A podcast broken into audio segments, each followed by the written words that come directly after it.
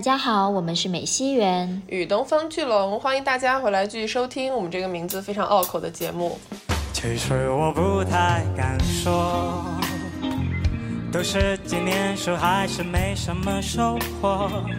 别人都有完美的中产人生规划，我还常为面包与爱情忧愁，同学甚至火考研成功，很嫉妒但还是会笑着祝贺。其实就算把这机会让给我，可能我都觉得能懒得做。今天的节目主题呢，相信大家看了标题之后也能够略知一二，就是关于面试的故事。啊，其实起因是这样的，我们几个月前也没有几个月，几周前也没有几周了。就是过年那段时间，对，就是因为当时大家在那个群里聊的还蛮热火朝天的，所以我们就在想啊，要不要跟大家召集一下，就是春节的一些趣闻轶事，所以就呃进行了一次招募活动，然后呢，大家的参与也很积极，然后效果反响都还蛮不错的，刚好这段时间是校招嘛。或者说马上就要有一些校招的这个日程安排了，然后有朋友呢就在问说，哎呀，可不可以做一期跟面试有关的内容？大家想要多了解一下面试的经验，或者是面试的奇葩故事。然后我们就想，嗯，可能这是一个蛮好的选题，因为不管是我们两个，还是说相信我们的听友，他们都有很多故事可以分享。我们也很希望能够在就是有一点不同的这种。录制的形式吧，所以呢，就又组织了一次征稿。对，然后呢，我们从呃录音当中选取了五个朋友的精彩故事，他们五个呢，大概或许也许 就是刚好是从五个不同的角度，或者是有着不同的背景和经验啊来分享的故事，所以可能有一点点的这种。代表性吧，嗯，对的，反正呢，谈不上是给大家带来什么帮助，但是希望这些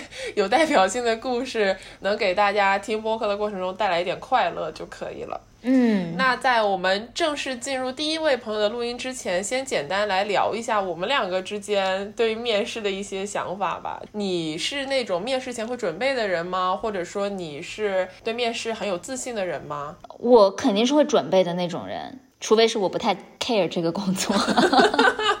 哎，但是很有意思，我我不知道之后有没有机会可以分享，因为我前段时间刚好就在找工作嘛，所以当时投了好一些。完了呢，其中有一些找回，就是给我的回复，然后我意识到说，OK，我其实也没有特别想要去这个公司或者是做这一份工作，但是他感觉也还挺有意思的。就是我是属于那种来者不拒的人，因为我觉得面试是需要经验的，不管是我喜欢的公司，还是说不太看好的公司，或者说一份职位，我都会去跟他们去面试，去跟他们聊，因为这个对我来说是一种锻炼。嗯，所以我就去了。然后呢，有一个公司就有一份工作是我也没有，就是他的薪水比较低，所以我有一点点，好现实的女人，犹豫，没有办法，就是这么现实。到了这个年纪了。反正就是我是有点犹豫了，但是呢，那个工作也是还蛮有意思的，所以我就去面试了。我没有怎么太多的准备，然后呢，面试过程中也就是那种真的就是大放厥词、夸夸其谈，因为我就不紧张，就我不紧张，也不用担心我说的话以后会不会成真或者是怎么样。但反正反正就是，我觉得那次面试呢，是我真的说了很多乱七八糟的东西，我到现在我现在已经不记得我当时说了什么了。但是可能因为这种不屑一顾的态度，显得我好像很有自信一样，所以好像那次面试的反响还不错。哇哦！但是你最后也没有去。怎么说？它是一份没有薪水的工作。对，因为这个这份工作，我就不说它的具体是在哪里或者是内容了，但它就是其实更加像是一个 volunteer，或者说你去参加这个项目之后，有可能在你的简历上面留下精彩的一笔。对，所以我当时就是抱着这样的一个心情去进行的面试。OK，就是因为现在都是英语面试嘛。嗯，我相信我，我发誓，我在那次面试中犯了各种语法错误，就是 各种结巴。哦，但是就是因为我一直在说话，就是我没有停，就巴拉巴拉巴拉巴拉，导致他们好像就觉得，OK，这个人好像很有有一点东西，就是有点像呼兰当时说的。就你记得呼兰不是有个段子说他在美国面试一份工作的时候，嗯，别人问他你会不会这个软件，然后呼兰说我不会，然后反而导致对方觉得说 OK，他这么就是有底气的说出我不会三个字，那是不是说明他有点什么其他的才能在身上？面试官也没有反应过来，我跟你说。哦，真的。但我的点就是在于，其实很多时候面试靠的就是你的气场、你的自信。你只要一直说，一直说，嗯嗯。哎，讲到这里，我觉得可以无缝衔接到我的经验，因为我是很喜欢面试的人。这个喜欢的点在于，因为一般面试它会有很多环节，就不管你是在以前学校里面参加活动，还是你进了社会之后，其实一般都会有笔面啊，然后呃可能打电话呀，或者是一些初筛的过程嘛。对，不一定是第一个环节你就会面对面的去见这个面试官，对吧？我就是那种会特别喜欢面对面这个环节的人，我有一种迷之自信，就是说我 我跟你说。这个事情只要能见面，我就能搞定，就是这种自信。所以我每次跟面试官见面的时候，就像你刚刚说的那个样子，不知道为什么感觉这个工作我一定能拿到，然后就导致那个面试官会觉得哇塞，就那种感觉。然后我一般来讲面试都会比较顺利，因为有的人他可能更加适合适应在书面上的沟通，有的人就适合面聊。其实不管是面试还是什么了，就我在平时跟别人打交道的过程中，我都会觉得只要能见。面这个事情能解决的可能性就上升了一些，是真的。这也是为什么我现在很讨厌这种远程的不能够见面的工作环境或者说生活环境吧。我很害怕打电话。哦，OK，是这样的。如果比起发微信或者发邮件来讲，我比较喜欢打电话。嗯，我觉得我在微信上面打字跟别人沟通，或者是发邮件书面去跟别人沟通的效率极其之低，因为我就是老想要揣摩对方是怎么想的。但是你通过这种书面的东西，你其实会错失，或者说你会误解对方那些意思嘛。如果能打电话，我就可以直接听到对方是怎么讲，而且我们是实时沟通，我觉得这个是完全不一样的。嗯，总的来讲，我喜欢效率特别高的沟通方式。我觉得微信特别浪费时间。但是微信在某些场合，或者说书面邮件啊这些，在某些场合是很有用的。就在你进行一些谈判的时候，哎，对，就是需要有一些迂回，就需要扯皮的时候。是的，好了，我们的这个话题已经，我们的热场已经热够了，慢慢的跑偏了面试的，对，所以我们来就进入我们今天的第一位朋友的投稿吧。好的。大家好，我是 KX，目前是处于一个考研结束在家隔离的状态，想给大家转播一下几天前那场让我哭到满教室找纸的复试。首先呢，进行一下背景介绍，我是一名平平无奇的工科生，在一个平平无奇的周日中午，准备进行一场平平无奇的梦校的复试。本来呢，我对这场复试可以说是信心满满了，毕竟我已经准备了两百多道专业问题，并且跟着淘。宝上买的音频校正了自己的英语发音。呃，我本来的英语发音是那种本来发音也不好，但是看了太多与卡戴珊同行造成的那种又不标准，但是又很做作的发音。嗯，我当时内心已经充分的对这场复试进行了战略上的蔑视，因为我觉得自己已经完全拿捏了。面试刚开始的十几分钟，咱可以说是完全 carry 了，一切开心都在老师追问毕业论文的时候戛然而止。咱的毕业论文只是开了题，写了几个文献综述的程度，所以当老师进一步问我具体要怎么做的时候，我的内心可以说是被发现窃了书的孔乙己，但是我表面上还是得挂着那种美式青春校园剧里啦啦队队长的那种开朗的热情洋溢的微笑，然后进行一些开朗的热情洋溢的答非所问。一般老师看到这种情况，一般都会转移话题。但是我们的这位导师，他非常的刨根问底，非常的有钻研精神。然后十几分钟的专业知识问答，然后我倒背如流的两百道道题，哎，一道没问，反而进行了一场根本不断道歉的毕业答辩。嗯，总之呢，在复试结束、退出会议的那一瞬间，我就迅速破防了。一边我一边涕泗横流，一边小声的喊妈，一边反复检查自己到底有没有关麦，真的是情景喜剧。好在最后复试结果还不错，事实证明老师可能本来就不 care 我到底做的是什么，只是想进行一些抗压测试。嗯，好的，我的故事结束了，谢谢各位。哇，原来女大真的是这么的热情洋溢啊！我也感受到那种扑面而来的女大学生的青春氛围，青春洋溢，我的天呐！就是女大对于流行词的拿捏 真的很到位，咱就是说一整个拿捏住了，好吗？人家可是看了卡戴珊的女大呢。哦，而且我觉得这段好真实啊！就是你知道，你如果看很多美式真人秀的话，你的口音就是会被带跑偏的。啊，对对对。但是我不知道国内的那种就是英文面试对口音的要求是这么的严严格吗？因为在国外面试的话，你的口音啥人家啥口音没听过，你别说什么卡戴珊，你你放一个就是某个动画片人物的口音都可以，我觉得只要你能够对答如流，然后可以就是有足够好的这个知识储备。是的，你考研的时候面试了吗？没有哎。因为我研是在国外读的嘛，然后不算是说有一个面试的过程，但是我在申请那个研究生之前，我就跟我后来的研究生导师打过一次电话，嗯，就是如果把那把那个算是面试的话，那他就是面试吧。但我当时打电话的目的，可能更多的是，就除了去问他这个专业，就是他们学校这个专业的问题之外，还有关于我当时本科时候的一个论文，因为我当时本科的毕业论文跟那个老师的研究方向是契合的，所以刚好我就可以通过那个点去跟他聊，就说我现在在写这样的东西，然后呢，我看到你也就是你的那个研究方向也是这个类型的，然后我的论文中还引述了他的论文。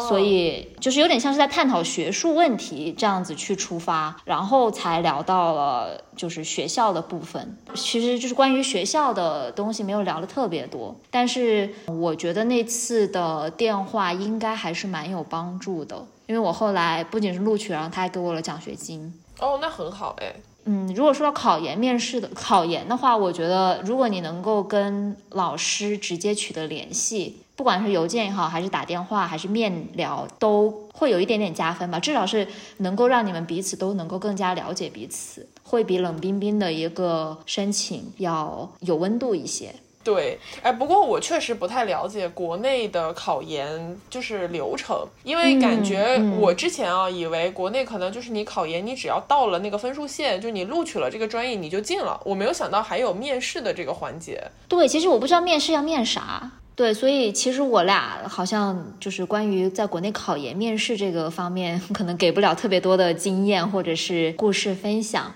但是我觉得关于学术的面试还挺有意思，因为它跟普通的工作面试都不太一样。你有经历过这种学术方面的面试吗？哦，学术方面的面试可能就只有在大学校园里面的时候，但是我觉得也不能称得上是面试吧，更多是就是你在做毕业论文之前，你要嗯，就有点像是跟老师碰选题的那种过程，但是那种就不能算是面试，因为会有好多不同的老师，然后你就是要自己去选嘛，就有点像是双方都会互相筛选的这么一个过程。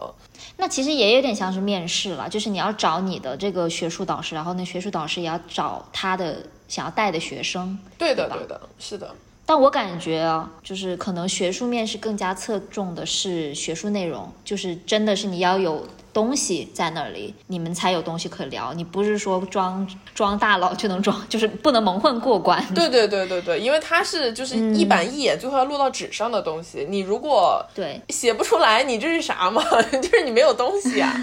哎，但我有一种感觉。就是跟老师聊天的时候，有时候老师会很严厉的问你一些问题，就说你这个怎么样之后，他说那你下一步做什么，或者说你这个研究方向怎么样，然后再怎么做，就他会问很多细节性的问题。有的时候我们可能会被这种细节上的问题给吓到，觉得说哦，我们就是 loser，我们什么都不知道，然 后 就会崩溃。但是我后来有意识到，说老师有些老师啊，至少。他并不是故意说要羞辱你，或者是想要 PUA 你，可能更多的是想要知道你的研究方法到底严不严谨。就他可能问你的问题，不是说让你现在马上给出答案，而是说给你指出一个方向。如果你想要研究这个课题，你要从这个方面去入手，你也要保证其他那几个方面都有涉猎。我个人的在学校的这种经历是是这样的。嗯，而且我觉得就是在学术方面的面试的时候，其实对于我们当时读大学的状态来讲的话，老师本身就有点像是一个行走的学术代表，因为不同的教授之间，他们自己就是会有自己的研究的侧重点。你选择这个人，其实就是你在选择一条道路，就是这种感觉。所以面前的这个人跟你想要走的那条道路契不契合，这点就非常的重要。就不像是你在工作的时候，好像你更多的是看整个公司，或者说是看这。这个岗位怎么样？但是在做学术的时候，这个人就是超级重要。对对对，导师是很重要的。所以，如果是要走学术方向的话，真的要跟对教授。这个，就我相信大家已经重复过很多遍了。哦，是的，是的。好吧，那我们聊完了学术方面的面试，接下来好像是一个工作方面的面试，对吧？对，应该是的。从他投稿的标题和他附上的九张图片来看，应该是这么个意思。就是我先说在前面啊。就是这位朋友他在投稿的时候，他给了我们一个相当于像是 attachment，就是说附件。这个附件里面就是提供了一些我们可以帮助理解他面试的内容。附件我还没有看，我们决定先听完录音了之后 再来研究一下。嗯，好的，讲个比较特别的面试吧。经历了两个整天，总共七个不同的环节，像一场真人秀游戏。哇哦！当时组织面试的公司在一家酒店包了一整层大大小小的会议室。特别的是呢，把其中一间布置成了一个完全模拟真实办公的环境。参加面试的人和面试官都住在这个酒店里。整个流程从周六一早开始，到周日晚上结束。先说面试形式啊。事前我们是不知道面试的形式和内容的，只给了一份可能会用到的专业词汇表，让我们提前熟悉。等到了那个环节的时候，才会详细解释接下来这一关要怎么玩。环节里有单人的、双人的，也有多人的任务，每个环节设计都很不一样，考察重点也不一样。有些环节和专业是高度相关的，基本就是要求在仿真的办公环境里做仿真的日常工作。有的环节呢相对普适一点，比如说考察团队合作的小游戏；有的环节比较综合，比如说给定情境下做一些业务相关的 presentation 啊，或者 negotiation 之类的。虽然参加面试的人都有一些本行业的工作经验，但是我们这个行业细分领域非常多，不同领域间业务差异也很大。所以每个人的专业背景严格来说都不太一样，因此一些专业环节开始之前会假设大家都是不懂这块业务的，重新给一个相对更简化的规则和背景，在这个给定的规则里面去做任务，有点像是解实战型的应用题。如果恰好是自己的领域，那就是如鱼得水，但相应的评价标准也会更高一点。如果是没接触过的业务，可能就更侧重看你进入新领域的能力和过程。补充一点啊，就是那个模拟现实办公环境做得很真，该有的办公软件硬件一应俱全，甚至还有环境噪音，让你迅速进入真实的工作氛围。任务进行的过程当中，偶尔会出现一些设计好的意外，但也确实是日常工作当中可能发生的事情，来考察你的一些临场反应。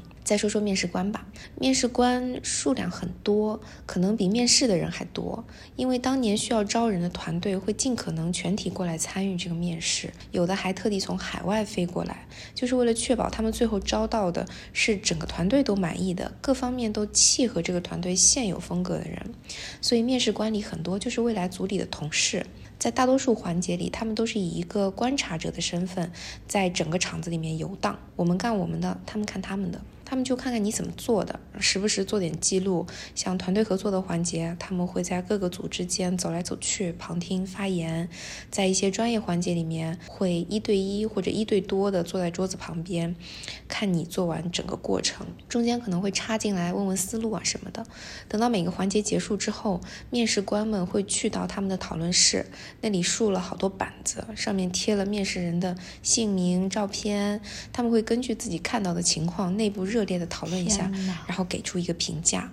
如果对某些面试者特别感兴趣的，他们也会在休息时段把人叫过去单聊。另外呢，还有一批隐形面试官，就是在仿真工作的环节，会有一些和外部机构沟通的需求，而我们桌面上的那部电话机是可以真实打通的，那头接电话的也是真人，是公司其他部门的同事过来角色扮演的。类似一个允许一定自由发挥的 NPC，面试者在电话里和他们沟通的情况也会被评价。现在回想，整个面试就像一场浓缩的选秀综艺，像令人心动的 offer 和创造营的低配综合版。两天时间里，封闭环境下，我们每个人一直带着自己的名牌，面对一群等着 pick 选手的观众，在一些我们擅长的或者不擅长的领域，做一些设定好的任务，在有限的时间里，最大程度的表现出想要表现的自己。但最终是不是能出道拿到 offer，看业务能力，看观众的眼缘，看节目的定位，看背后的资源，也看一点点运气。两天七个环节里面，表现高开低走的有，逆风翻盘的有，某个环节一鸣惊人的也有。每个人都会随着自己阶段性的表现有好有坏，心态起起伏伏，和普通的面试比起来要精彩很多。再讲个面试后的花絮吧。第二天，所有环节结束之后，安排了比较正式的西式晚餐。所有面试者和面试官依次间隔着围坐在一个长桌上。面试官每隔一段时间会端着盘子起立，顺时针轮换一个位置。面试者呢坐在原地不动，就像那种八分钟相亲一样，保证所有面试者和面试官两两都能有一段交谈的时间。因为大家本质同行嘛，做不成同事，未来还有继续在行业里合作的可能。公司还在餐厅的楼上包了酒吧，晚餐之后大家可以上去继续边喝边聊。除了面试官，那些电话背后的 NPC 和其他面试相关的同事也都会在这个环节出现，大家就可以尽情自由的 social。尤其是电电话背后的那一些人，两天里一面都没有见过。他们知道我们，我们不知道他们，只能凭声音认人。有些会主动说：“你哪个哪个电话是我接的？我是不是对你很好啊？”有一些会聊着聊着，突然面试者就说：“哦，就是你吧，在电话里那么为难我。”那个时候，大家因为已经基本知道了自己有没有 offer，心态也比较放松了。紧绷了两天，也算是终于有时间和面试官还有面试的小伙伴一起复盘一下面试的表现，还有一些出题环节的设计细节，哪里做得好，哪里怎么可以改进，大家相互反馈的都比较真诚，有可能是喝多了吧。嗯，总之，这应该是我经历过的交流最充分的一次面试，聊的呢也很有收获。我觉得最后这个酒后大聊天的环节比面试本身还有意义。总的来说，就是非常有意思的一次面试经历，讲出来分享给大家。哇哦，哇哦，这个面试好 fancy 啊！我们有什么资格在这里聊面试？应该请这位朋友来分享。真的好 fancy 啊！这个面试太有意思了吧？就是我觉得他那个点说的非常好，就这个面试很像心令人心动的 offer 跟创造营的一个结合版。其实我想先吐槽一下，就是这位朋友他。自己吐槽自己，就是或者自己吐槽面试，已经把我所有想说的都说了。就是我每次想到一个点，他马上就说出来了。比如说这个像选秀，比如说这个就是面试官端盘子，然后换座位，特别像那个八分钟相亲。我当时就想说，这不就是八分钟相亲吗？我们可以看一下，就是简单的现场火速瞟一眼这个朋友发来的一些附件资料，帮助我们理解他这个面试。哇哦，哇哦，我感觉我都看不懂。就是很多专业知识，哎，你知道他这提供的这些资料会让我想起什么吗？很像我们以前读书的时候玩的各种模拟类的游戏，就是那种正式的角色扮演，就是学术方面的吗？也不是磨联，就是我们以前做过一些那种就是沙盘推演类型的角色扮演。你自己是有一个 task，然后你在这个自己的这个任务里面需要完成什么样的事情，你必须要怎么样去跟别人互相协调配合，然后就学术方会根据你的一些表现，然后给你相应的反馈。只不过他们这个是正式工作的面试，我们以前是学术向的，就不太一样。我觉得很像桌游，就他给我发的这个资料啊。就是你在玩桌游之前，一般都会有一个那种游戏规则嘛，就有点像那种感觉。哦，对对对，就是给你一个游戏规则，你在这个规则下面去尽量做好自己本分的角色应该要表现的东西。对，诶，说到游戏的话，我就感觉其实这种面试还挺反映现状。就是因为其实每一个工作环境，或者每一个行业，或者说每一个公司，甚至是每一个 team，它其实都是有一套自己的游戏规则的。然后我感觉就是这类的面，这种真人秀一样的一个面试，它其实就是在考验你到底能不能够适应这种游戏规则，就是快速的适应游戏规则，并且能够脱颖而出。对的，嗯，而且他在这个录音里面讲到的一个点是我非常认同的，就是他认为这个赛后复盘不能叫赛后了，就是面后复盘的过程，其实比面试更有意思，或者是对他来讲收获更多。确实，我们一般在面试过程中，你是没有复盘机会的。就是你面完了，你就离开这个公司了，或者你就可能就挂断这个电话了。你不会说，我跟我的面试官能够共同去探讨，说我刚刚哪里做的不够好，或者是我哪里做的特别好，让你印象深刻。我这个经验可以自己去吸收、去学习，然后我下次面试的时候可以有一个更好的表现。一般人没有这种机会嘛，所以当你有这样的一个机会，能够去自己跟自己的面试官交流的时候，我觉得这个超级难得。真的，因为我觉得得到面试官的反馈是非常非常有帮助的。我以前有在尝试，就是每次面试完之后，如果我被拒了，我都会写邮件去问我为什么被拒，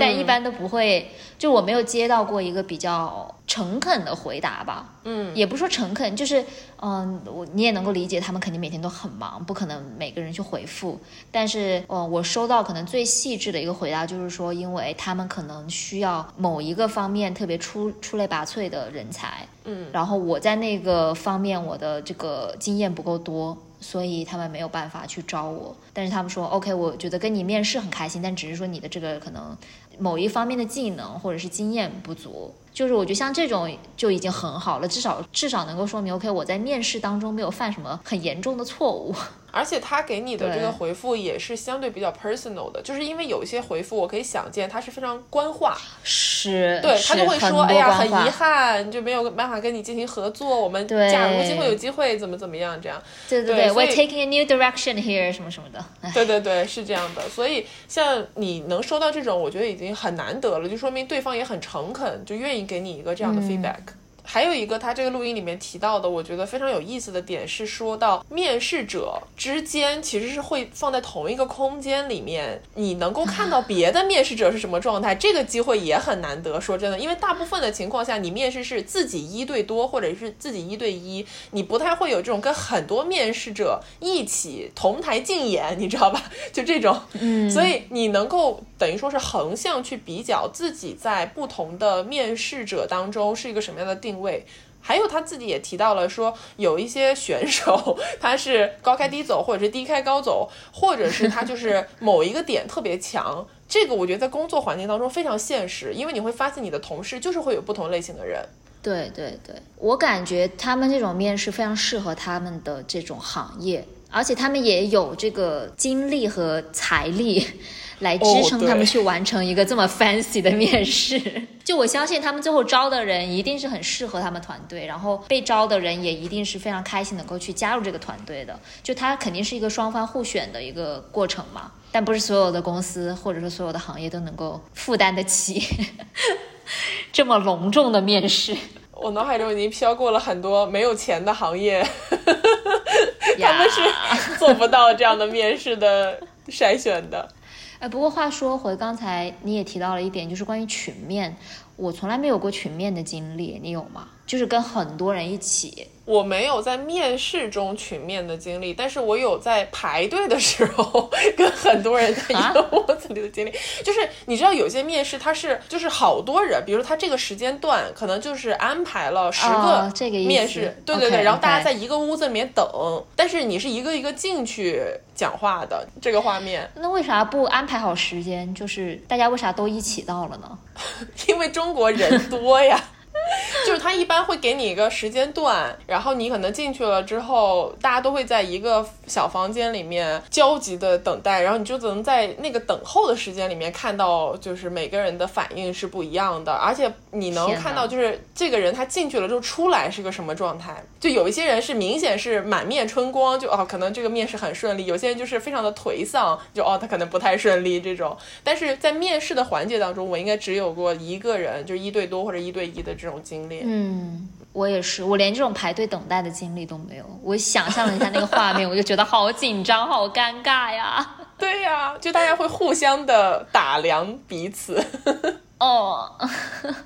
但如果聊到这个话题的话，我感觉其实很多的面试它可以分为两个大的类型，粗略的分啊，一种是比较个人化或者说定制化的面试。就是你跟面试官，你们都是一对一的这种，就他可能也不会面很多的人，然后呢，你也是就是对这个公司或者说这个职业是非常有兴趣，然后你去跟他进行面试，所以这个类型的面试感觉都会比较深入一点，而且会感觉很 personal。然后还有一个类型的面试，我觉得更加像是群面这种，就是你要在一堆人里面跳出来展现自己，就他可能他的那个池子非常非常的大，他就广撒网，嗯，广捞鱼。我知道有些大公司是这样面试的，就是特别大的企业，他们因为一每一次招聘会招很多人嘛，所以他们一般会有一个第一轮或者第二轮，就是很多人多对多的这种面试。我之前还看到过有人写那种面试经验分享，专门就写的是，如果你是在一个有同辈的情况下进行面试，你要怎么样去脱颖而出？就是你是不是不要过度的展现自我？因为你在一个就是有很多人的环境里面，可能你过度的这种表现会让别人觉得哦，你是不是在 show off？诸如此类，他们会有一些经验，就是你表现到什么程度是最好的，可多讲究了，在这个里面。是的，但是很遗憾，我们俩都没有这方面的经验，所以 也不能多聊。这样，我跟你讲，本期节目聊下来，就是我们什么经验都没有。真的，我们一开始讲了啥呀？好像我们很懂一样。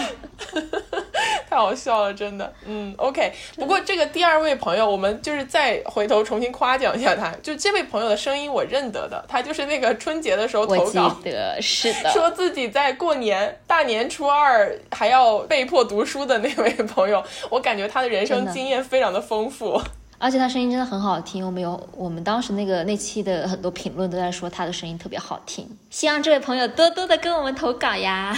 对的，感谢这位朋友。好的，那我们就来到了今天的第三位。好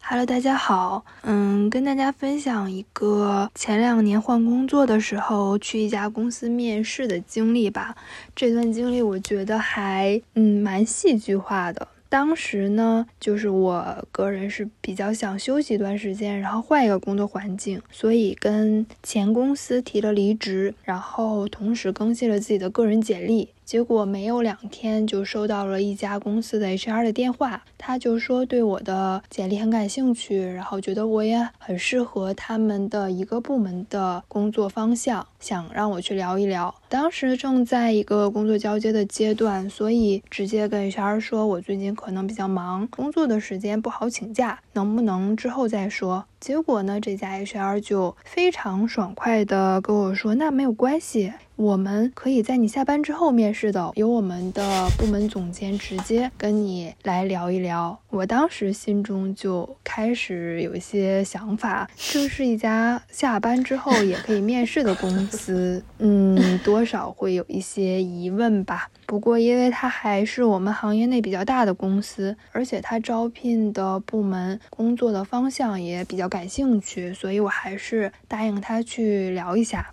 到了面试这天呢，我下班之后，然后坐地铁去这家公司。出了地铁站之后，这段路就是一段非常神奇的路程。我走出地铁站的时候呢，周围一切都还挺正常的，有一些上下班的人，然后旁边有些商店。我就是沿着导航嘛，往这家公司方向走，但是越走越不正常，一切都是因为过了一座小桥，过完这座小桥，人突然间就变少了。我走这条路呢，是一条很宽的主干道。我沿着路的左边走，走过桥之后，第一个街区旁边就是一个非常奇怪的院子。院子的围墙就是像被烟熏过一样，院子里面的楼比围墙还要黑，你就感觉这个院子不像是是在一个城市中能出现的，它只能出现在一些末世废土电影之中，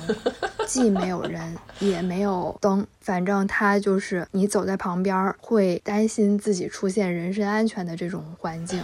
然后我没有办法嘛，就硬着头皮走了过去。走到了第二个街区，它的围墙终于不黑了，但是围墙越来越高，越来越高，而且高高的围墙上面还出现了铁丝网。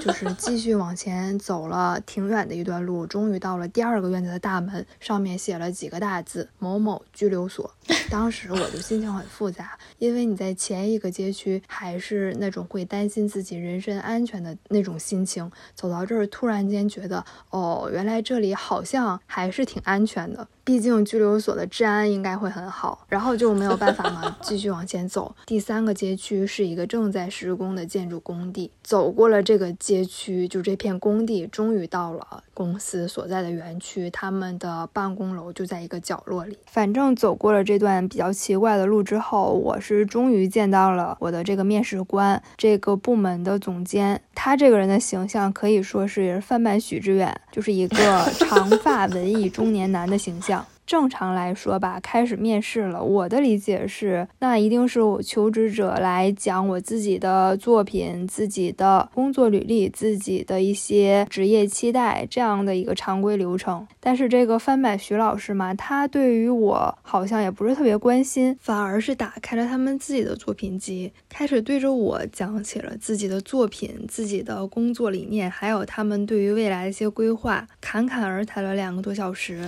其实现在。总结起来就是三个字：画大饼。但是因为当时自己涉世未深，加上这个饼画的确实蛮圆的，多多少少是有一点点心动的。总之，走出他们公司大门的时候呢，已经九点多了，并且收到了一个对我非常满意的面试回复，整个人都是有有一点点沉浸在了已经要入职的这种幻想之中。但是，就是我们还记得我来的过程，这个过程呢，我在回家的时候同样要经历一次。也就是在走这一段荒无人烟的路上的时候，我就逐渐的清醒了起来。我开始问自己：真的需要这样一份工作吗？真的需要每一天走两遍这样奇怪的路吗？后面想了想，还是觉得不太想在这个地点上班。加上后来也找到了一些更好的机会吧，这个短短的求职经历就被我自己抛之脑后了。直到大概过了一年多之后，就。有一次偶然的机会遇到了一个许久不见的朋友，他当时正好是在求职，我们就约了个时间出来吃了个饭。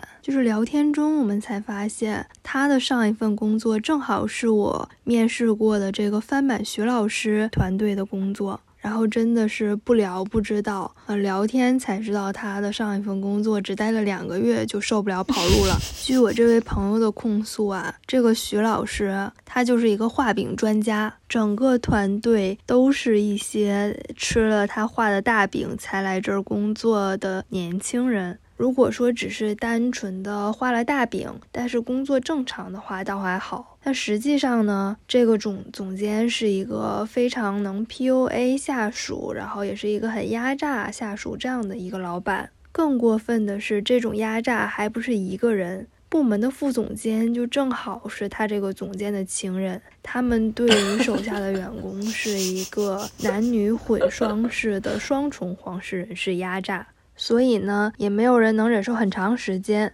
他们这个部门的人呢，更新迭代就非常快，就一直靠呃员工跑路，老板画饼骗新人来，然后员工再跑路这样的一个工作模式坚持了下来。听我这个朋友讲完了之后呢，就是我唯一庆幸的就是感谢这段奇怪的小路，让我冷 静了下来，多走了这样一段小路。但是，就是工作经历中也少走了一小段的弯路，分享这样一个求职小故事吧。也就是希望大家今后在求职中都能够提高警惕，警惕画大饼的老板。当然，更希望的就是大家都能够遇到靠谱的公司、理想的岗位，然后每个人求职都能够顺顺利利。就这样吧，拜拜，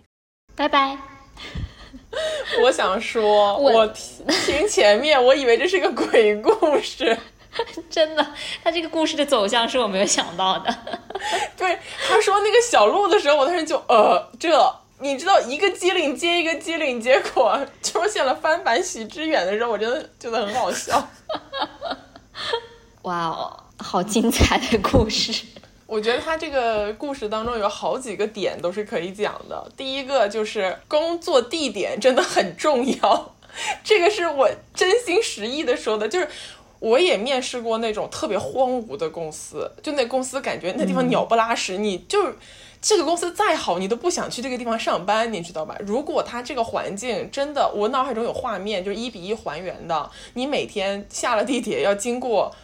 荒废的、烧的漆黑的墙壁，然后还有拘留所，还有废弃的工厂，才能走到自己的公司，我应该是不会去这个地方上班的。是的，更别说他们还要加班，像加班加到九点、十点，然后走那条小路，感觉就很恐怖。对呀，然后第二个就是警惕画大饼的老板。我特别想说这一点，来，请。我想画大饼，你别说，就是初入社会的年轻人，像我这种已经工作了几年的，还是会被大饼给骗到。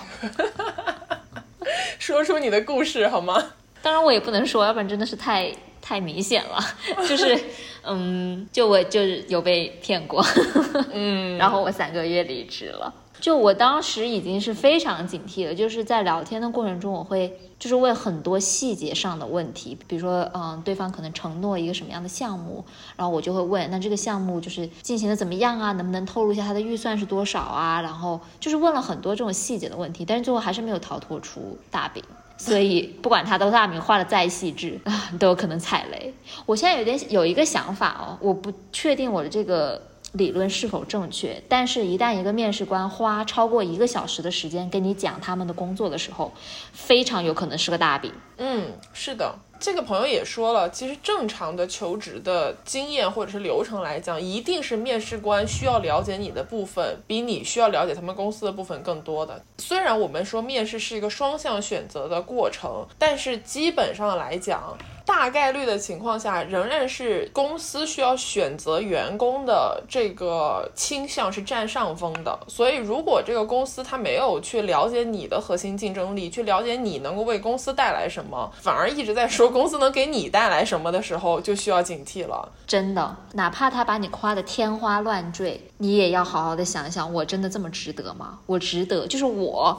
值得这个面试官，他可能是一个什么公司老总，或者是总监，或者是什么部门部长之类的级别的人，花两个小时宝贵的时间来跟我讲他们现在在做什么样的项目，然后想要你来加入。当然了，除非你是这个行业的大佬。是的，就是所以一般来讲，对于年轻人来说。遇到这种面试的时候，就需要多留一个心眼，尤其是这种大饼非常容易骗到刚刚开始工作的朋友。你初入社会，你可能对自己的定位是非常模糊的，你不知道我究竟在这个公司里面能够为他做什么，我的价值在哪里。越是这种时候，就越容易被这种话迷惑了心智。真的，真的。呃，我觉得这个朋友他提到还有一个点很有意思，是说他对这个翻版许志远老师印象很深刻，而就想必这个形象在他脑海中应该是短期之内不会忘记了的，对吧？我自己去面试的时候，如果真的是面试的地点在这个高管本人的办公室的话，我其实会挺注意去看他这个办公室的装潢以及他本人的穿着打扮，因为这个是你能够判断这个人，你给他留下第一印象的同时，他也在通过这种方式给你留下第一印象嘛。对，有有一些元素是我如果看到我就会多想一想的这种元素。我觉得其实面试就是为什么我很喜欢亲自就亲自面对面的这种面试，包括你去到他们的公司去看他们公司的环境，他们公司内部的办公室的情况，然后他们员工的情况和他老板办公室的情况都很重要。原因就是说你是要在这个地方以后长期工作，你每天朝九晚五要在那个地方。对，然后你一定要找一个让你很舒适的环境和一群舒适的同事和上司一块儿共事。如果你的第六感告诉你说这个人感觉有点问题的时候，往往应该相信自己的直觉。我觉得这个是可以分享的，不是面试，是我在真实的工作当中去见客户。然后我的那个客户呢，他就是一个大老板，他那个公司反正就是很 fancy，也是在市中心区的地段。哇，那个办公室一走进去，他装潢的非常的风雅，呃，就是墙上挂着字画呀，然后办公室里面有盆栽，有各种就是收藏品，你就会觉得哦，他好像对这方面是有追求的。但是呢，他的这个追求特别表象，因为这个人他一旦开始说话，你就觉得有一种。感觉这大哥好像是混社会的，就是他，包括他的穿着，就你明白那种心情，就是他我知道了。整个人给人的感觉就是说，那种像是电影里面会出现的社会大哥，一方面特别的道上的那种感觉，但是一方面整个环境又非常的像一个知识分子。我那个时候就警铃大作，我心里想，这个大哥他究竟是干什么行业起家的？我对这个事情产生了非常多的疑惑，你知道吧？就是会有这样的情况出现，因为你在工作上面会遇到各种各样不同的人，你就会发现大家的这个社会成分或成分这个词很奇怪，但是就是他们的社会背景或者说他们整个人所呈现的状态是很不同的。嗯，可以理解。好的，所以其实这位朋友的那个故事分享给我们提供了一个很好的反例。对。就是在面试中应该警惕什么样的行为，或者是警惕什么样的情况。然后下一位朋友好像也是有点类似的，因为他给我们发的这个语音标题叫做“面着面着被劝退了的故事”。对，就感觉也是在面试途中发生了什么不好的事情。是，那我们来听一下吧。好的。大家好，我坐标纽约，现在是一名数据分析师。我想给大家分享一个在面试最后一轮，主管打电话来想劝我去他们公司，结果把我劝退了的故事。这个公司是一个已经融资融了很多轮的初创公司，在最后一轮面试完之后呢，因为工资水平没有特别理想，我就跟他们说我决定不去了。这个时候呢，主管打电话过来了。啊，跟我开始聊一些东西，然后我就把我的理由列出来了，说就是因为市场行情啊之类的，以及我现在公司给我的薪水跟职位啊之类的，然后我就希望再要更高一点的工资。然后呢，主管跟我说了一句话，他说我们要招的是数据分析师，不是像你这样会谈判的人。当场就已经百分之百劝退了，因为第一，难道这就说明他们这个公司里的数据分析部的人？除了这个能说会道的主管，其他人都是不会为自己争取更大利益的人，就不会谈判的人，是吗？第二点，后来因为我非常坚持，主管竟然松口了，他说有百分之二十的几率，说不定工资是可以向上涨一点的。这样一来，他之前那一套说辞，那一套他们一开始给的工资已经最高了，没有一点谈判的空间。他们要招的不是能说会道、会谈判的人，这一整套说辞不就变成了他们在谈判我的一个手段吗？所以完全就把我对这个公司和这个主管的信任完全的破灭了。所以呢，就是这样的一个主管打电话来想劝我去他们公司，然而我被劝退了的面试故事。意想不到，我觉得这里就必须要讲一下关于工资的故事了。对，我觉得关于谈判，就是当你收到 offer 之后，怎么样去谈判的这个事情。就是我觉得对于很多人来讲，尤其是我周围实际打过交道的中国朋友们来讲，谈工资其实是最难的一个部分，因为大家好像都有一点张口谈钱不好意思的这个羞涩在里面，有的时候会觉得说我是不是要这个钱，我自己配不上，这是第一个；第二个就是我要这个钱会不会显得我太 aggressive，就是我进了，假如我真的进了这个公司，我会不会跟比如说 HR 部门的同事，或者说我自己部门的同事，让他们留下了不好的印象，觉得我这个人就是一个见钱眼开的人，就很多人会有这样的顾虑，嗯，所以导致大家为自己争取权益的时候，会有很多的包袱，就觉得啊，我是不是不应该要这个钱，或者我哎呀，觉得这工作还行，我就先凑合一下，我回头再慢慢的涨工资，对。但是我觉得非常核心的一个点就是，如果你觉得钱不够，这公司就别去。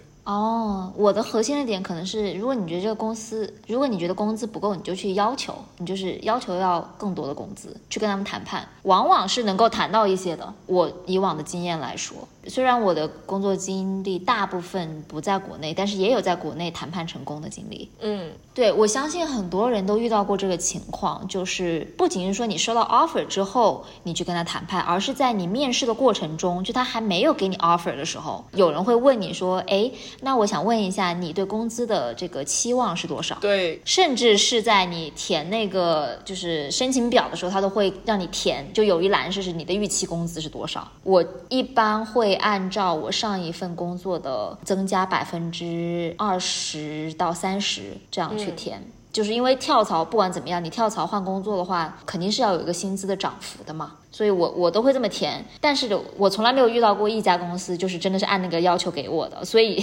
真的你不用想说为什么 HR 着想或者是怎么样，人家不会 care，他只会在你给的他那个数字再往下看啊。所以你填那个预期的时候，就一定要留一个这个空间谈判的空间。呃，一般来说，我我的以往的经历虽然不是很多，但一般都是在那个谈判空间里面，可能能够取一个中间值这样子。嗯嗯。因为我之前面试就是找工作嘛，有有有公司问我这个问题的时候，我一般都不会回答他，就我不会跟他说我的期望工资是多少，我会说，嗯，我真的很喜欢你们这家公司，然后也很希望，啊，能够跟你们一起工作。我考虑的不仅仅是钱，我也要考虑各种 benefits。我要把所有的一切当成了一个 package 去考虑，这里面可能有工资，可能有我的假期，可能有我的保险啊等等的，所以我不会马上给他一个数字。一般来说，我回了这封邮件之后，对方也不会再特别强硬的说你到底要多少钱这样子。嗯嗯嗯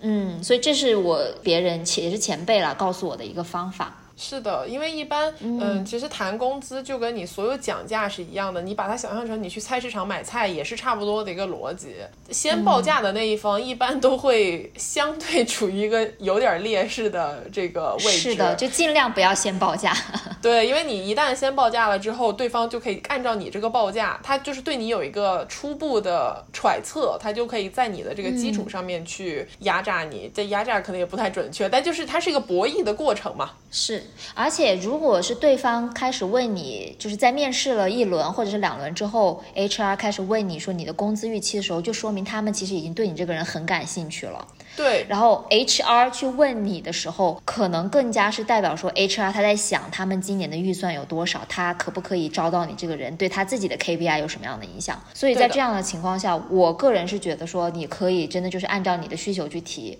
然后当最后他们的 offer 下来了之后，如果他给你开出这个工资没有达到你的预期的话，你也可以去谈。就像我们刚才这位朋友他说的这样，虽然对方一开始很坚定说他们一定不会涨工，就是他们已经给了最高的工资了。然后呢，他们也不想找一个这种会谈判的数据分析师，这种就是看起来很强硬的态度。但是只要你强硬回去，他们也可能会松口。哦，这里我可以分享一下，因为我有过面试别人的经验，就是我可以告诉大家，就是在很多公司里面，他们是有一套流程或者套路，你怎么理解都可以。就是每一个岗位，它一定都是有预算的，就这个是百分之百确定的。你自己可能对自己这个岗位没有概念，但是 HR 因为他们每年是要交这个呃人力。的预算表格上去的，所以他们非常清楚你这个岗位的上限在哪里。就比如说，如果你找的这个工作，它的上限就是一万块钱。如果这个时候你的报价不成熟，比如你报了五千，这他就会很开心了，对吧？但如果你的这个报价跟他的这个预算的距离相差很少的话，他就会尽量去压你嘛。但是这里一定是有一个空间的，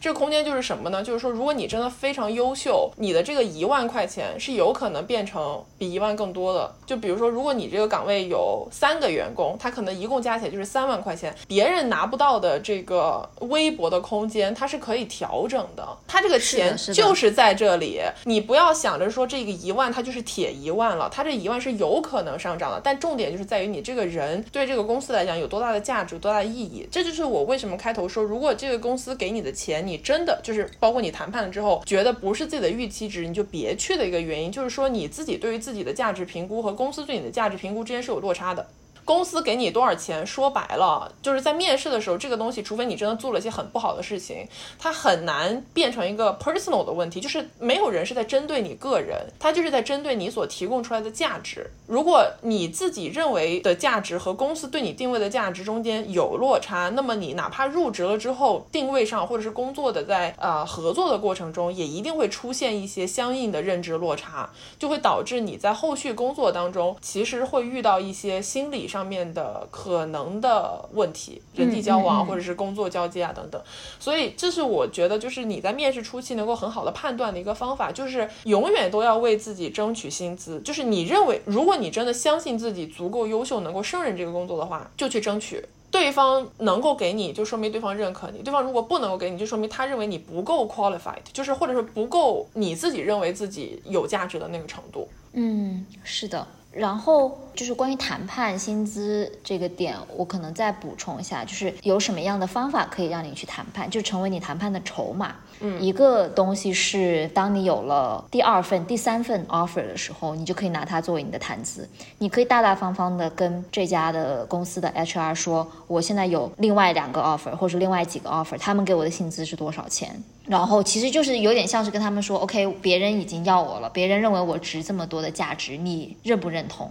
如果他们不认同的话，那你的确也没有必要再去。如果他认同的话，他应该会给你加码，而且他可能会加到一个他们真的预算的那个码。就我以前遇到过这种情况，他给我加了可能多少个百分点，但是他就说我实在是没有办法再给你再多加了，因为这就是我的上限了。对，在这个情况下，我就觉得 OK，那我就我也不去为难他，因为我已经知道这的确就是他能够做到的最高的一个水平了。然后还有一个是可以去为自己争取利益，特别是因为大家都知道我在艺术行业嘛，艺术行业大家的工资都非常的低，所以你去为自己争取薪资变成了一个很重要的一件事情。我做过的一件事情就是上网去搜，就是在美国有那种。嗯，叫什么 Labor Department 吧，就是那种劳动关系政府部门，他们会每年公布一个平均工资，这个平均工资是分行业、分工种的。然后我就会找到可能最接近我的那个工种，因为在艺术行业很多的工种是根本就不被认可的，但是我会找到一个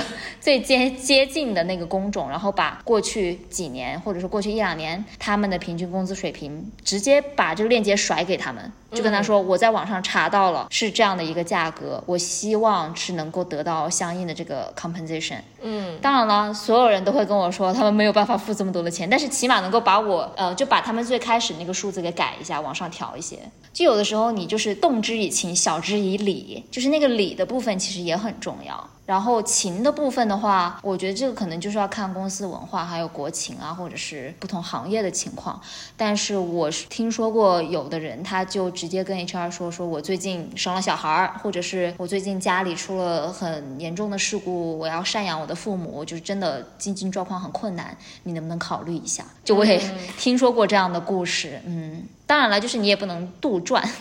当然，你就是为了骗钱嘛，那不就是？对。哎，你说的这个点其实是非常准确的，就是我们刚刚讲的的部分是你要为自己去争取，但是这里有一个前提是你必须要首先了解这个行业以及你自己的一个价值。就像我们刚刚说的，如果这个行业本身它的预算定位是一万块钱，但是你开口就报五千，就说明你其实是整个无知的状态，就你整个不知道这里发生了什么，对吧？嗯。做调研其实很重要，就是你在找一份工作之前，你应该去搜集行业相关资料，你应该去。跟可能身边有这个行业的从业的前辈，或者找关系去了解一些他们的薪水状况，在这个基础之上，你才能够去有一个比较合理的诉求。不然的话，你报的过高或者报的过低，其实都是不了解的一个直接体现嘛。除了这个之外，还有一个点是，有一些公司，他们前一个朋友也说了，会画大饼。他们画大饼的方式就是会说，我们现在给你的薪资可能不够高，但是我们非常有发展前景。就你在这里工作一年，我们可能会上市，或者是我们可能会给你分期权，呃，然后你的工资可能会有多少涨幅，诸如此类的这些东西。然后有一些朋友，尤其是年轻的朋友，就会容易被这个东西打动，就觉得，哎，我可能先苟一苟，对吧？我先努力，然后我让公司看到我的价值之后，我就会有一个比较大。的薪资涨幅这样的话术会有很多陷阱，好严肃啊！突然间变成，因为这些都是实，就是实战生存技巧，你知道吧？哎，说到实战，我们要不要？哎，你有没有什么面试 tips 分享？就包括准备面试、面试之前、面试中、面试后等等这一系列的过程当中，我觉得我的 tips 都很大，来就是。就比如说你，我觉得面试最重要的一点就是你要了解行业、了解岗位、了解自己，就这三个点是非常非常重要的。如果你这三个点任何一个点不了解，或者是你提前做不了充分的准备，你在面试的这个过程中基本都是白搭。这个就像我们刚刚说的，你要做调研啊，就是你首先你所要从事的这个工作它是个什么样的工作，这个你都不了解，你还去面什么试呢？对吧？然后了解自己的重要之处就是在于你必须要明确自己的价值在哪里。每年有这么多人要。要上岗要找工作，你跟其他人有什么不同呢？这一点是面试当中最重要的一点啊！就我为你这个公司能带来什么呀？我跟其他人相比，我的优势在哪里啊？就这个东西，如果你都不清楚，我觉得面试的时候你就很难展现自己的竞争力。竞争力，你的竞争力一定不是口条。对我天天就是嘴瓢，我也不是，我们俩都是口瓢大大王。对。哦，还有一些，你要是落到细节，我觉得特别简单的一些东西，比如说你的外形、你的衣着打扮，不是说大家就就为了面试工作要去整容这种程度，但是你至少得穿的非常干净整洁吧，你得就是符合这个公司的，就比如如果这个公司它就是一个每天需要穿正装上班的，你是不是就得准备这个？如果它是个休闲风格，你也不可能真的穿牛仔裤就去面试吧？这种东西是最基本的准备，还有你自己的自我介绍，这种你去任何一个公司，你都需要做自我介绍。知道吧？一分钟自我介绍，你怎么准备？你要说什么内容？这些东西难道不应该提前计划好吗？我觉得如果这种基本的东西你都做不了，那就不要面试了。为什么我突然听上去这么的严格？我也觉得你突然间变成了一个 HR，就是 怎么回事？突然间生气了？不是，没有，我觉得这就是基本中的基本，对吧？但是我觉得你说的是对的，就是一些基本的调研、基本的准备，包括其实自我介绍这个部分，其实我后来发现不是所有人都会准备这个的哦。但是这个是很重要的一点，超级重要啊！我觉得像我这种，嗯，如果是面对我很喜欢的公司或者职位的时候，我还是会很紧张的，就是我会我我会直接写一个文档。就是把我要说或者要分享的案例全部写进去，包括我的自我介绍，包括你在网上随便搜一下，就是那种什么常问的问题，什么你的优势是什么，劣势是什么，然后你觉得你能给我们公司带来什么样的东西，然后啊，给我们分享一下你一个成功的案例，或者是某一个失败的案例等等的，就是上网搜一下这些问题，然后呢，你把每个问题里面把它的内容回答，就是你的回答给写下来，你写的过程中其实就是记忆的过程。就你基本上能把你写的东西给全部就是在脑海里面过一遍，嗯甚至是说你可以把它背下来。就我也背过，就我一开始的时候，我全部都背过各种案例，就是我以前经手过的案例，我都会把它背下来，准备好数据。就我不会在面试当中说，哦，我当时做了一个这样这样的一个展览，它有怎么怎么，比如说有个什么数据，然后我说，哦，我一下想不起来了，对不起。那样的话会很，其实会蛮不好的。就如果你能准备更加详尽的细节的内容的话，你可以把它全部都写下来，然后每次面试之前你都可以过一遍，把那个案例给过一遍。我觉得你讲的非常好，而且其实反映出了面试当中最重要的一个点，就是说我们一直讲面试中间最大的优势其实是有自信嘛，就你对自己胸有成竹，你能够非常大方的去分享自己的优势在哪里。那么这个有自信它是有基础的，这个基础就是建立在你对自己所做过的事情或者对于自己的竞争力非常了解的这个情况之上。嗯如果你没有办法像刚刚袁总说的那个样子，就是把自己的整个情况梳理一遍。把行业的情况梳理一遍，其实你有的时候你是盲目自信，你找不到自己自信要建立在哪里的。我们说的胸有成竹，是因为你真的胸有成竹啊，你知道吧？就 你所有的东西都记在脑子里了，你非常的清楚，我现在走出去面试这一份工作，我能够展现出来就是跟别人不一样的东西。就这个东西它是需要底气的，然后这个底气的建立才是真正重要的这个部分。嗯，你说的很对，因为我有遇到过那种，呃，因为我之前也有就是面试过别人，虽然是面试实习啊，或者是那种短暂的助理这样的职位，但是我以前面试的时候就有遇到过，就看起来非常的自信，特别有气场那种人，但是你问他细节，问他一些问题的时候，他马上就支支吾吾，他也回答不上来。就你如果你的底气是装的话，很容易就会被对方给识破了。尤其是你的面试官，在百分之九十的情况下都是比你有经验、比你更了解这个行业的人，所以你的这种就是伪装是几乎不堪一击的。他们每天要见多少人啊？你想想看，HR 是最会识人的一群人了。还有，在这个基础之上，其实自己需要建立一定的随机应变的能力，因为面试过程中一定会出现你意想不到的情况。比如说，我曾经在面试当中被人家突然就开始考脑筋急转弯，这也是有的，好吧？真的假的？真的，就是我那也是好几轮面试了，然后面到最后就是属于大老板过来面试，然后大老板直接就在那纸上写了一个题，说你现在把这个题给我解一下。他这个题还不是那种数学几何之类的那种题，它就是一个脑筋急转弯。然后我当时就对着那个脑筋急转弯陷入了沉思，我心里想，这什么公司，就是面试还要脑筋急转弯？但是他那个脑筋急转弯也属于是逻辑题，就是说，如果你真的认真想，你也是能想得出来的。就诸如此类的情况，你是在面试当中一定会遇到的。不是说你也会遇到脑筋急转弯，但是会有你意想不到的突发事件。在面对突发事件或者说这种意外情况的时候，你要如何去反应，如何去表达自己，其实非常的重要。就不要因为自己没有想到的事情就先乱了阵脚，这点非常非常的需要铭记在心。你这个说到我刚才想说的一个点，就是在面试过程中，包括整个求职过程中，我觉得很重要的一点是诚实。就是在比如说像你说的，遇到一个你没有办法回答的问题，或者是你一个嗯一个突发状况的时候。其实你可以保持你的诚实，就直接说思虑过后，你意识到说，OK，我我没有这个问题的答案，嗯，或者说我不知道是怎么样去面对的时候，你可以直接去说，就说我现在没有足够的知识，或者说没有足够的经验去回答你这个问题。但是，就是这个但是很重要，嗯，但是你要做什么样的事情来弥补这个缺缺憾？就是因为我自己的就是个人的标准准则，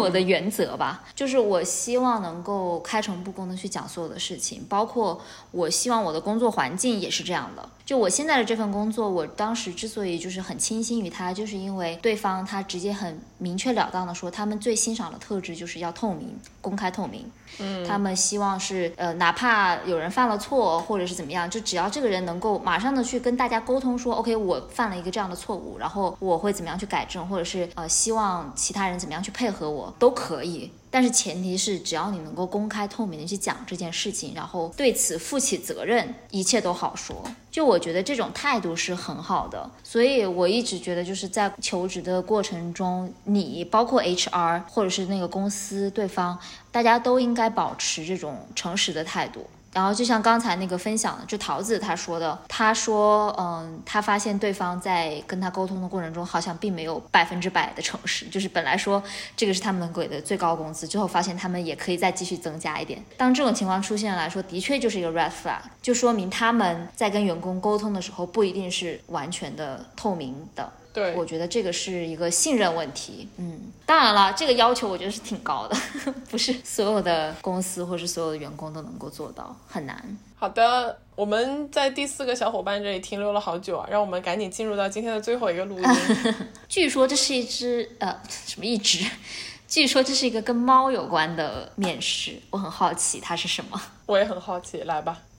Hello，大家好，我是露露。我想和大家分享去年研究生复试的经历。去年因为疫情的缘故，我们也是线上面试。除了常规的面试准备之外呢，我很早就开始思考一个严峻的挑战，那就是怎么样能保证我的猫不闯入正在面试的房间，因为面试的时间有点长。可能会持续一个小时左右。那么，如果门开着让它自由出入呢？从以往和它相处的经验推测，它大概率会跳上桌，在电脑前面逡巡一番后，一屁股坐下。想必面试官会非常错愕于看到猫咪的菊花。所以呢，我必须把它挡在门外。但如果仅仅是锁上门也是不行的。养猫的人大概都知道，猫是无法忍受家里面有它进不去的地方。所以，如果它看到门关着，就会在外面不停地尝试开门，跳起来用体重压门把手。开几次，如果发现仍然打不开门，它就会在外面大声嚎叫，嗯，仿佛我犯了什么十恶不赦的罪，声量堪比那种在楼下拿大喇叭喊“俺哄我向你”。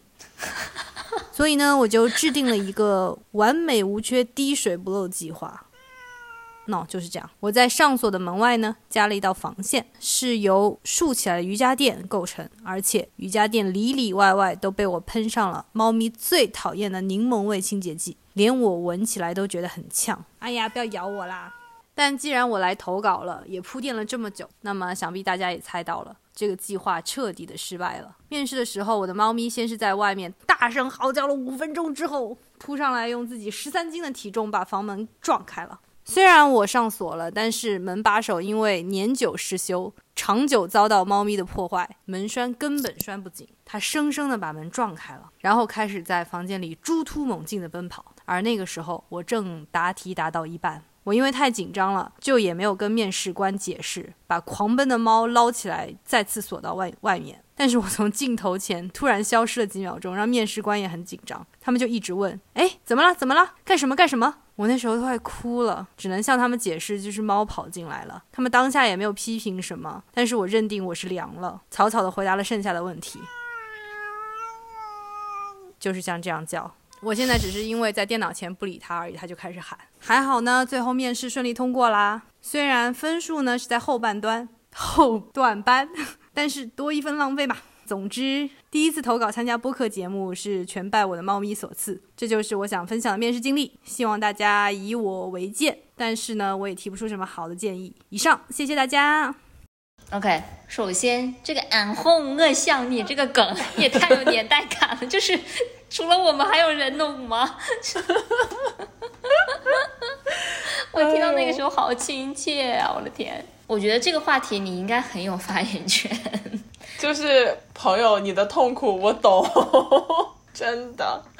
如果你不管你是居家干什么，居家办公、居家会议、居家面试，你家有猫，我跟你讲，真的你没有办法不受它影响。我一般就提前会跟别人说，我说我家有猫，所以如果等一下听到了猫叫，或者是猫打闹，或者猫抓板、猫上厕所的声音，请大家不要放在心上，好吧？就这是一定会发生的事情，包括我们在录播客的过程当中，其实中途会经常出现被猫打断的情况，对你应该很清楚。只是因为播客后期的话，我会把它剪掉，所以大家就听不到那些喧嚣的猫声。就是我觉得跟宠物共处一室的大家都会面对的问题，就因为这个已经脱离了面试的环节，所以我们就 直接可以上升到别的那个地方去。因为之前那个两年前刚开始疫情，不是全球都在大范围居家的时候，网上就出现了好多那种因为猫 在家里面疯狂的奔跑，或者说是猫突然在会议中间，就像这个露露说的，爬到桌上开始展现自己的小菊花的时候，那种尴尬的情况。就其实我觉得到了现在这个阶段啊，你不管是开会还是面试，家里有猫，或者是猫出现在出现在你的屏幕里面，真的都不是什么大问题了。Be proud of it，为它骄傲，为它开心，为它自豪。就是如果你的猫出现了之后，你不要说哦对对不起，不好意思或者怎么样，因为我觉得一旦你开始就是道歉的话，就好像这个事情真的是你的错一样，但其实这不是你的错，这这也不是猫的错。这也不是猫的错，它就是一个 fact，它就是跟疫情一样，跟很多世界上我们无法控制的事情一样，它就是发生了。就是你没有理由去批评一个人，他家里养宠物，或者他家里有猫，或者是一个猫突然间就是开开始叫，因为这是超出你就是超出人类的控制范围了。就我觉得一般这种情况下，你只要把你的猫就直接搬过来，搬到屏幕面前跟他说这是我们家的猫，然后对方一定会 说就是哦好可爱。当然也有可能有个别情况是非常讨厌猫的人，但我觉得这个可能性也太小了。不过感谢露露的分享，因为刚刚的投稿，我们好像身临其境的已经感受到你那个面试的氛围了，就是你的猫咪在旁边呀呀，就一直要有存在感，但是是可爱的存在感，因为我们爱猫人士就是喜欢听一些猫叫，怎么了？就是哪怕不是爱猫人士人士，大家都会理解家里有宠物的这种情况嘛。嗯，对的，这时候你只要展现它的可爱，用它的可爱来掩盖 它所造成的困扰就可以了。哎，但是我真的插播一句，就是关于这个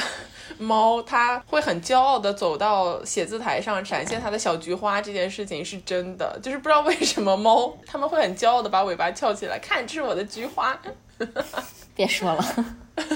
我太有，我太能感同身受了。不过，就是好消息是，露露她也顺利的通过了自己的研究生面试，对吧？至少这是一个好的结果嘛。所以我们今天的录音全部都听完了，然后好像大家其实都从面试当中，要不然就是有一个还不错的结果，要不然就是因祸得福，对吧？没有去自己不想要去的工作，或者是有了一些难忘的面试体验。总的来讲，应该是都算顺利，我感觉。对，就哪怕有特别不好的面试经验，它也是你的，也是你的这个人生阅历啊。确实是的，大家可能现在会觉得我们这个收尾比较的草率，我可以非常诚实的告诉大家，是因为袁总不知道为什么突然开始打嗝，导致我们这个录制难以 为继。就是他每说一句话 就要打一个嗝，我都不知道出现了什么问题。我也不知道。所以我们现在就直接来进行结尾了，就是我们本期，我觉得是因为那个猫，一定是因为猫，怎么办啊？我真的已经难以自抑。真的，我跟你讲，这个录制是没有办法进行下去了，我们就要在这里跟大家说再见。就是希望本期的关于面试的内容分享，给大家带来了一些经验，也带来了一些快乐。然后我现在非常庆幸，我们已经在就是袁总开始打嗝之前，就把我们该讲的很多东西讲完了，不然我跟你说，这个真的无法收场，好吧？对不起，姐，我靠。好的，那我们到这里呢，就是感谢大家的收听。如果你正在经历一些求职也好，或者说是跳槽也好的面试，都希望大家能够顺顺利利获得自己想要的结果。如果你有任何关于面试想要分享的经验，或者是一些踩雷的故事，也欢迎大家在评论区给我们留言啊。如果你喜欢我们的节目呢，可以去各大播客平台订阅美西园与东方巨龙。如果你想要加入我们的听友群，里面会有很多的互动，还有，假如今后还有征稿呢，我们也会在听友群里面发，可以去公众号袁宇龙后台回复“听友群”三个字，获得我们加群小助手的二维码啊。那我们就再次感谢大家的收听，跟大家下期再见啦，拜拜！讲的太好了，拜拜。拜。燃烧吧我的血脉，人生更需要磨练，做自己勇敢的一面，让行动势不可挡。当青春醒来之际，穿越寒风接受洗礼。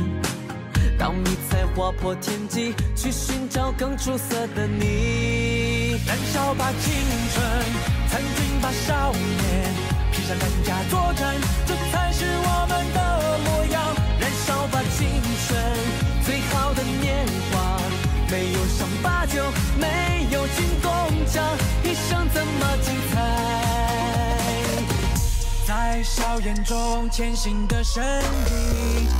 有未知的挑战，荆棘密布，坎坷崎岖，留下无畏的身影，逆行前进。燃烧吧青春，参军吧少年，敢加作战，这才是青春的模样。燃烧吧，青春最好的年华，没有伤疤就没有罪。